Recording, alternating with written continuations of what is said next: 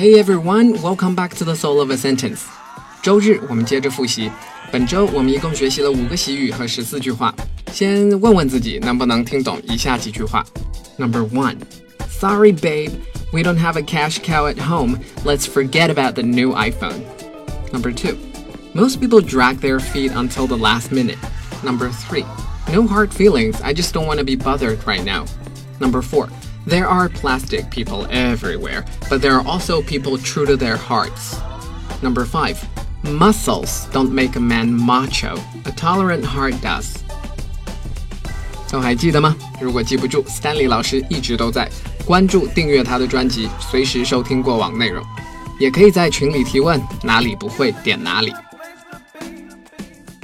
我们的复习一共两个部分。Now get a pen and a piece of paper. Part 1. Please write down what you hear. Number 1. Plastic. Number 2. One of the reasons. Number 3. A real macho. Number 4. Irritating. Number 5. An idiot. Number 6. In front of everyone. Number 7. In my opinion. Part 2. 我说中文，你说英文。Number 1. 可以刷卡吗？Number 2. 我翻篇了。Number 3. 你还记恨前男友吗？Number 4. 他试图表现得像个男子汉。Okay, if you can remember half of these sentences, you should applaud your perseverance.